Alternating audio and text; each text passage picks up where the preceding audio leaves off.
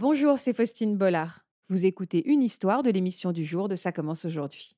C'est un podcast France Télévisions. Je vous souhaite une bonne écoute. J'ai eu une visite chez le gynécologue en fait euh, de, contrôle et euh, c'est là qu'ils m'ont dit en fait écoute euh, ben, tu n'as pas d'utérus quoi. Pourquoi moi en fait? Pourquoi moi? Euh, Ma mère en fait quand elle a appris la nouvelle euh, ça a été compliqué à gérer et quand euh, en fait elle m'a dit bon je vais me faire retirer l'utérus je me suis dit ben possiblement oui euh, Elle- elle- vous vous êtes regardées toutes les deux en mode on sait, on sait ce que ça implique. voilà c'est ça ouais.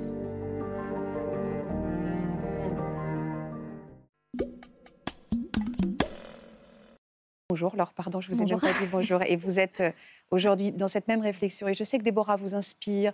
Euh, Donc vous avez beaucoup de choses à partager. On est très heureuse de pouvoir euh, vous réunir. Déjà, Odile, pouvez-vous juste me dire MRKH Quoi ce syndrome exactement? Alors, ça correspond au nom des quatre personnes qui ont découvert ou qui ont euh, apporté des arguments pour ce syndrome. C'est Mayer, Rokitansky, Kuster, Hauser.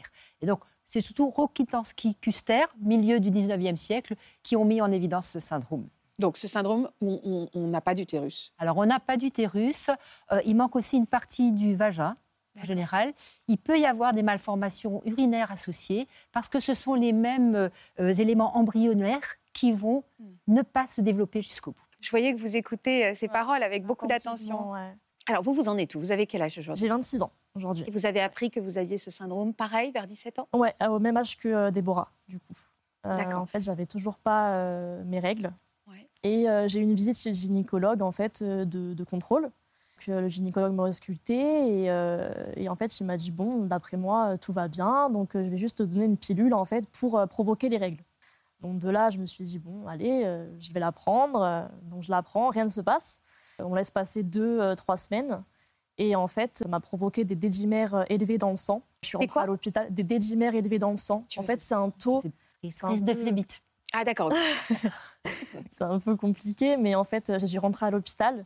J'ai dû arrêter la pilule. En fait, à la suite de ça, j'ai fait une écho pelvienne pour s'assurer en fait que tout allait bien. Et c'est là où on vous a dit. euh, Et c'est là en fait que la doctoresse m'a dit écoute, euh, je vois un moignon, mais je vois pas euh, du terreau. Horrible ce mot. c'est On a utilisé Ouais. le mot m'a Ah, vraiment dit c'est- ça.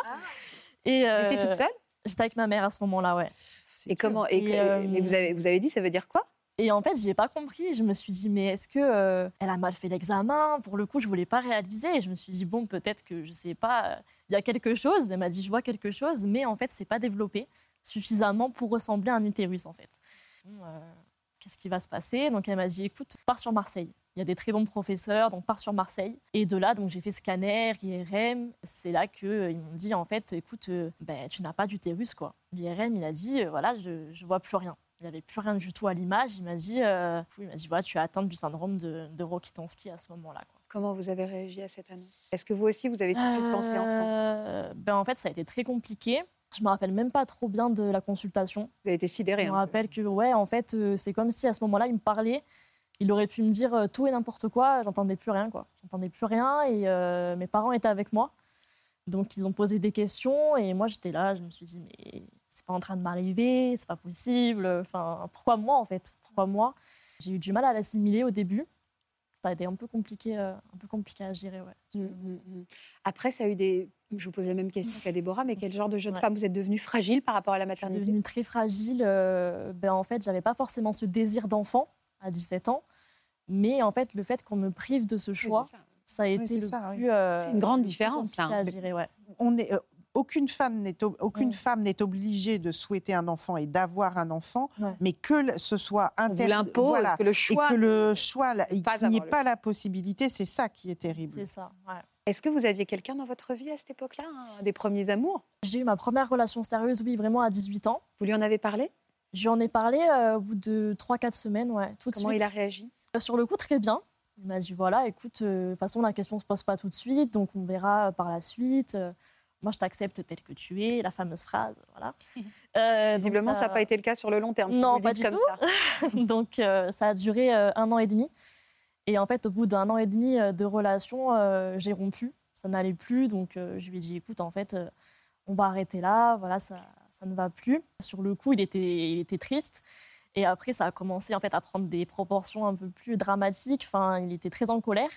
Et en fait, il m'a dit, mais de toute façon, tu penses vraiment que quelqu'un va rester avec toi avec le problème que tu as. Il vous a dit ça Oui, c'est Ouais. danger, quoi. Oui, c'est de la euh, cruauté, ça. et ça a été euh, un choc.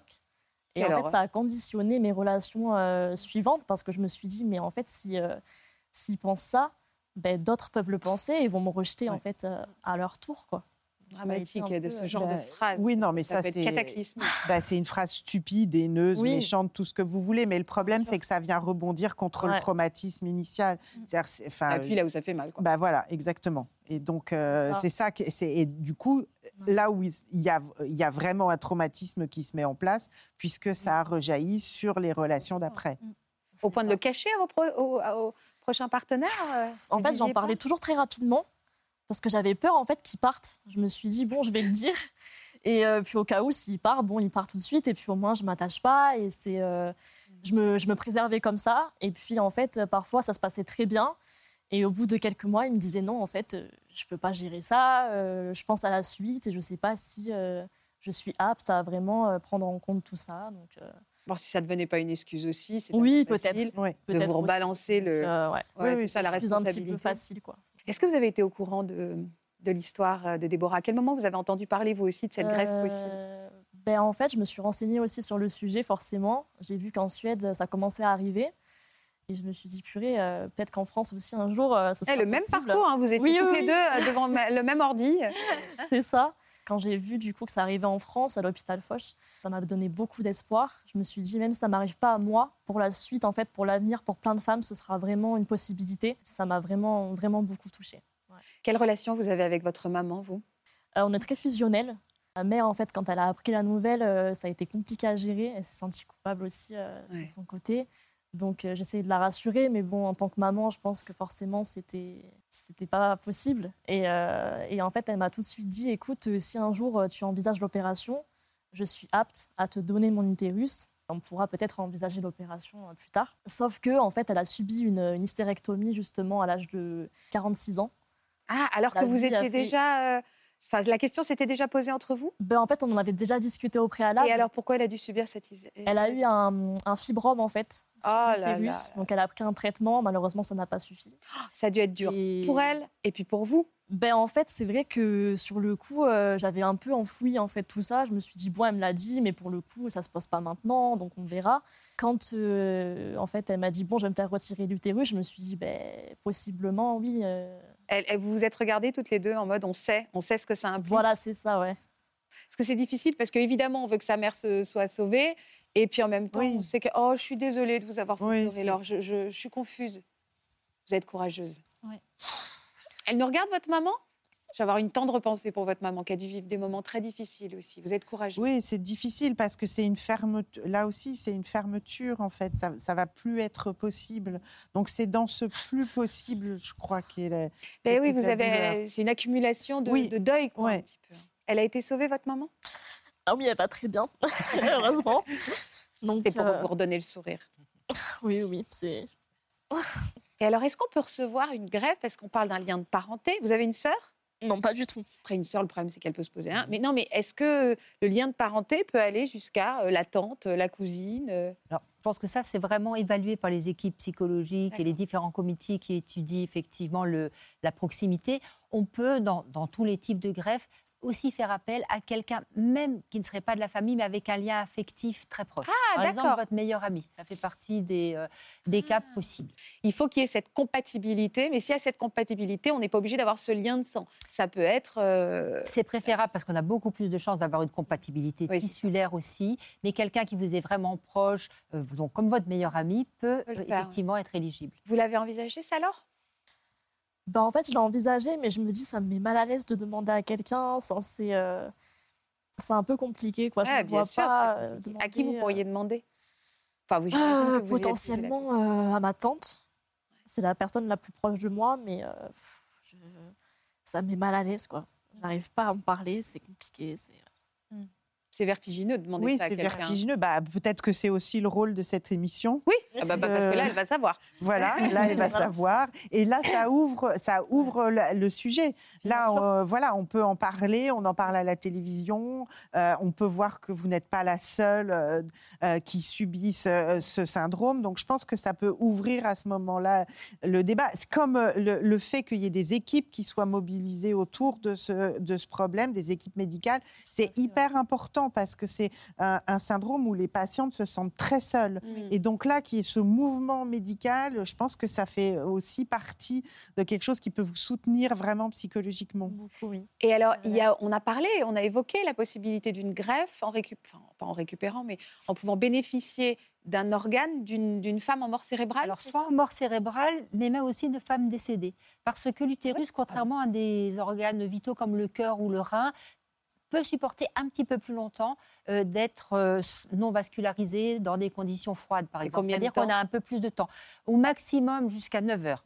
Mais ça peut être. 9 heures après le 6 décès de la personne. 9 heures après le décès. Donc ça, c'est encore possible, euh, mais on va d'abord privilégier le prélèvement des autres organes, hein, rein, cœur, foie, mais ça peut être fait possible. dans le même temps opératoire. Ça a été fait? Il y a des essais qui ont été faits dans d'autres pays. Euh, Pas je encore en ne saurais pas vous... Non, en France, certainement pas. Euh, L'équipe de Rennes travaille sur euh, des, euh, des patientes en mort cérébrale. Et vous en pensez quoi de ça? Est-ce que l'idée euh, de l'utérus euh, d'une femme soit décédée, soit en mort cérébrale, est-ce que pour vous c'est une greffe d'organes comme une autre ou est-ce que ça vous poserait d'autres questions? Je pense que je me poserai plus de questions, mais je pourrais quand même l'envisager si euh, vraiment euh, j'en ai l'opportunité. Je pense que je me dirais qu'au final, euh, elle a donné son accord pour, euh, Bien sûr. pour la grève, donc euh, pourquoi pas. Puis, moi, je trouve qu'il y a une jolie symbolique aussi. Oui, il y a la une mort jolie qui va donner symbolique. celle Elle a- la vie. ouais. Voilà, c'est comme une greffe, euh, Ouais, comme, comme une, une greffe greffe, de cœur. Ça, ça, malheureusement, avec cet événement tragique, bah, la personne va sauver, sauver des vies et en donner même. voix- Et Et, en donner. donner, oui. Vous, vous avez quelqu'un dans votre vie? Non. Donc pour l'instant, vous en êtes tout de ce parcours? En stand-by, vous êtes en réflexion. En stand-by. Vous êtes voilà, en work in progress. c'est ça. Je suis jeune, donc je me laisse le temps euh, de la réflexion et puis euh, je me dis, bon, on verra à l'avenir euh, comment ça se passera. Vous envisagez d'autres moyens d'avoir des enfants, l'adoption? Ben, en fait, j'ai toujours voulu adopter euh, bien avant de savoir pour euh, le syndrome. Donc je me dis que vraiment l'opération, c'est un plus, mais que l'adoption, vraiment, ça me tient beaucoup à cœur en fait de passer par là. Donc Quoi qu'il arrive, vous serez Ouais. maman. peut-être un jour, on verra bien. Je vous le souhaite de tout mon cœur. Merci beaucoup. Merci beaucoup, Natacha. Merci, Odile. Merci. Merci infiniment à toutes les quatre. Prenez soin de vous. Merci à vous d'être fidèles à France 2. Rendez-vous demain. Voilà, j'espère que ce podcast de Ça commence aujourd'hui vous a plu. Si c'est le cas, n'hésitez pas à vous abonner. Vous pouvez également retrouver l'intégralité de nos émissions sur France.tv.